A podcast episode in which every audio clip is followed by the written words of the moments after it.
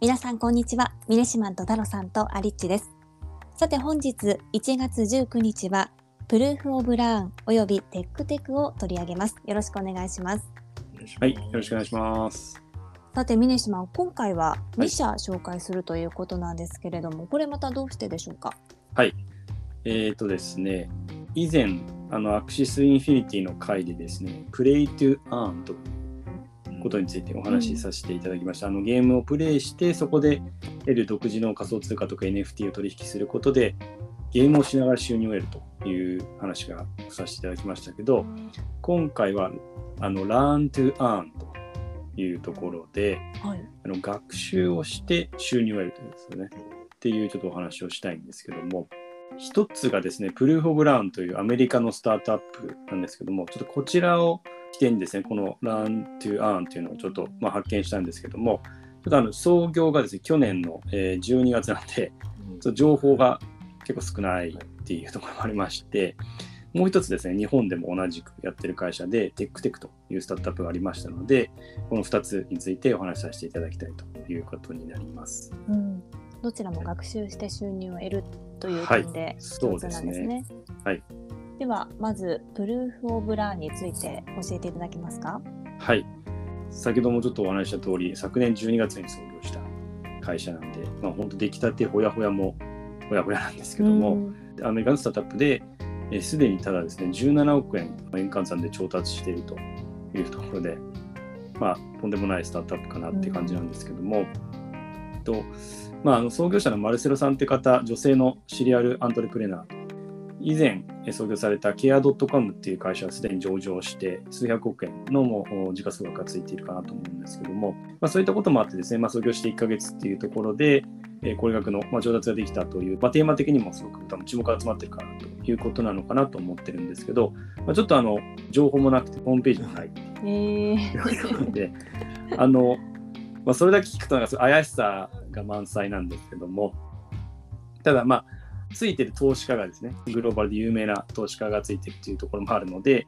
ちゃんと信頼のおける、まあ、そういったあの事業を、まあ、これからですね本格的にやっていくのかなというところではありますけども、まあ、非常に関心度が高いっていうことが、まあ、わかるかなと思いますけども、お二人はあれですか、ラントゥアーンって聞いたことありましたでしょうか？いえ初めてです。初めてですかはい。タルさんは？あ、初めてです。初めてですかね、うんあそうですよね。はい。なんで、なかなか、なんか、なんとかトゥーアーンっていうのは 多分、あのこれからも増えていくんじゃないかなと思うんですけども、はい。これ17億円うん。調達ホームページもないのに17億円調達してるとはい。すごいなって思うんですけれども、はい。あのラントゥーアン今はい。私もまあ太郎さんも初めてそうですね。聞いたんですけれども、うんまず仕組みをちょっと教えてもらっていいですか？そうですね。この先ほどあのご紹介したプルフ・オブ・ラーンのところはあの特にそういったお話も特にどこにも記載ないので、うんですけどもあの日本ではですね2018年に日本で創業されたテックテクという会社がありましてで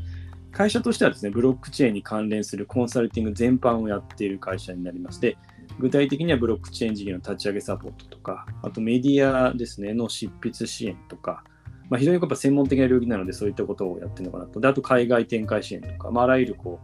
うサービスを展開しているという形になるんですけども、そしてサービスの一つに、ポルというラントゥーアンのサービスがあります。で、ちょっと一つ注意点だけお話ししたいんですけど、あの株式会社ポルっていう、あの理系の学生を採用するプラットフォームをあの提供しているスタートアップが別にありますので、ちょっとあの今後されないように、ちょっと注意していただきたいなと思います。では、はいあのテックテクのポルというサービス、こちらについて詳しく教えていただけますか？はい、そうですね。こちらの個人向けサービスが中心なんですけども、あの法人向けサービスも展開していまして、で、あの仮想通貨とかブロックチェーンを学べるカリキュラムが、まあ、大体今まで29ぐらい、まあ、表示されていて、でまあ、の随時それ自体は追加されているっていうことなんですけども、ユーザーがですね、カリキュラムにあるコースを学び進めると、ポルトークンっていう、まあ、POL トークンっていうのを得ることができます。で、まあそれがそのいわゆる、えっと、仮想通貨という形になりますね。で、カリキュラムの難易度とかテストの点数とか、まあ、もろもろのあの状況次第でそのトークンを獲得できる量がですね変化してくるという、まあ、仕組みになってるんですけども、まあ、その、まあ、カリキュラム自体どんなものがあるかっていうと例えばあの仮想通貨の全体感を理解しようとか、まあ、細かいところで言うとそれに関連する日本の規制とか税制とか、まあ、そういったところを学べる、まあ、そんなようなカリキュラムが、まあ、提供されているという感じになります。うんこれ学んだことによって得た PoL トークンっていうのは、はい、このプラットフォーム上で使えるっていう感じなんですか？そうですね。今現在としてはその有料コンテンツみたいのもあるっていうところで、そこの有料コンテンツに対してそのトークンを使えるっていうのがあるという状況で、実際になんですかね、あのそれをアクティブにすごい取引するみたいな。なんか Axie Infinity の時はまさにあの、それでなんかあの、生活してますみたいな方がフィリピンも結構いますみたいな話をしたんですけども、ええ、まあ、そういうような状況ではあのないというところかなと思います。はい、これ、 PoL 側はどのようにして利益を得てるんでしょうか？そうですね。現在ですね、そのあの例えばあの企画対象としてさっき挙げたような Axie Infinity みたいに、すごくこう直接的な収益を得るといいますか、例えば Axie Infinity のケースだと、ゲーム内のですね、キャラクターが交配した時ですね、そこで手数料を得るっていうのは9割ぐらいを占めてたと思います。で、これはですね、まさにあのゲームに参加しているユーザーの儲けたいっていうインセンティブを使っているようなところで、いわゆるあの後輩っていうのはですね、キャラクターの後輩っていうのは一種のユーザーの投資行為っていうところで、まあ、その一部を手数料として得てるっていう感じになるんですけども、まあ、今回のまさにあの、ラーンっていうところがありますけど、学習なので全く違う種類のものだというところがあると思います。で、実際に創業者のですね、ごめんなさい、ちょっと読み方間違えて申し訳ないんですけども、えっ、ー、と、田上さんが、あのインタビュー記事であの PoL のコミュニティとか経済圏を作りたいっていうのをお話をされていたので、まあ、 PoL が活用される、まあ、そういうその仮想通貨が活用されるトークンエコノミーを、まあ、作ることを目的としているのかなと、まあ、推測してまして、で、まあ、そういう、こう、なんですか、経済圏が、まあ、しっかりできてくればですね、まあ、いろいろな、そのビジネスのオポチュニティっていうのはあるのかなっていうところなので、まあ、はっきりとした今現状として、こうビジネスモデルが確立されている感じではないのかなというふうに思います。はい。フォロー自体はサービスはもうきちんとしてるんですか？あ、ごめんなさい。えー、っとですね、今、ベータ版ですね。あ、ベータ版今これベータ版で走っているような状況なんで、実際にカリキュラム自体は受けすでに受けられる状態にはなっているんですけども、なので、まあ、あのこれから本格サービスインっていうところからユーザー数っていうのも徐々に徐々に、えっと、伸びていくんじゃないかなとは思います。えー、 Play to Earn とか、はい、まあ、あの Learn to Earn とか、まあ、いろいろ多分あると思うんですけど、はい、プレイトゥーアーンは結構きちんともうビジネスとしてなんか回ってるイメージがあるんですけど、うん、ラントゥーアーンに関しては、うん、ね、ビジネスモデル自体がまだきちんと整備されてないっていうステータスなんですかね。それとももうちょっとちゃんと概念としては出来上がってるような形なんですか？いや、多分ビジネスモデルとしてはまだ出来上がってないんじゃないかなというふうに思います。で、この会社ですも結構早い方で2018年。で、先ほどのアメリカの会社で言うと、まあ本当に先月っていう感じなんで、まあ、まだまだこれから発展途上っていうところかなと思ってまして、でまさにあのトークンエコノミーっていうのをさっき作りたいっていうところ、まあ経済圏を作りたいみたいな話があったんですそれって何なのかっていうと、例えばローカルのコミュニティ支援したいこの活動とかを割とダイレクトに応援するっていうことが、まあ、できる環境だったりとか、まあ、手数料なしで、えー、細かい単位のあの応援もできると。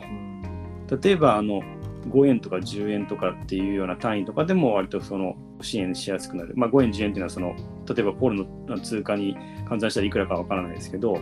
あ、そういったこともあのできるようになるっていうところで、まあ、そうやってこう参加してくるメンバーがですね、どんどん増えてくれば、まあ、そういう取引っていうのも増えてくるというところで、まあ、いつかから手数料を取るっていうこともできるのかなと思いますし、